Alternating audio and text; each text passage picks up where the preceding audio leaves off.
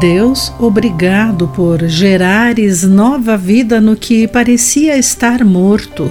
Continua a agir em mim para que eu possa compartilhar o teu amor salvador com os outros. Olá, querido amigo do Pão Diário, muito bem-vindo à nossa mensagem do dia. Hoje eu vou ler o texto de Amy Butcher Pie com o título Construindo as Ruínas. Aos 17 anos, Dawene teve que deixar a casa de sua família em Mannenberg, na cidade do Cabo, África do Sul, por causa de seu roubo e dependência de heroína. Ele não foi longe.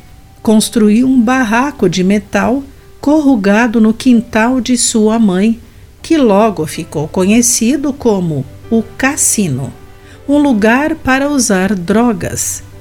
Aos 19 anos, no entanto, Dawene creu na fé salvadora em Jesus. Sua jornada para sair das drogas foi longa e cansativa, mas ele ficou limpo com a ajuda de Deus e o apoio de amigos que creem em Jesus. Passado dez anos, ele e outros transformaram aquela cabana em uma igreja doméstica. O que antes era um lugar sombrio e agourento, hoje é um lugar de adoração e oração.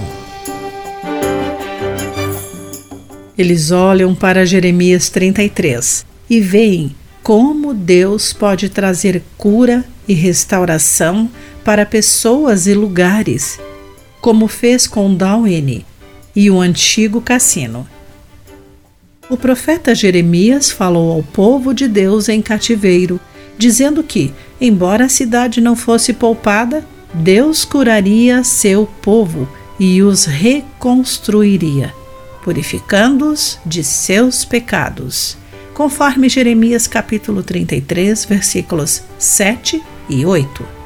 E a cidade lhe traria louvor, glória e honra quando somos tentados a nos desesperar com o pecado que causa desgosto e quebrantamento, continuemos orando para que Deus traga cura e esperança, assim como ele fez em um quintal em Menenberg. Querido amigo, de que maneira Deus trouxe restauração em sua vida e na de outras pessoas? Como você pode orar por cura divina neste dia? Pense nisso. Aqui foi Clarice Fogaça com a mensagem do dia.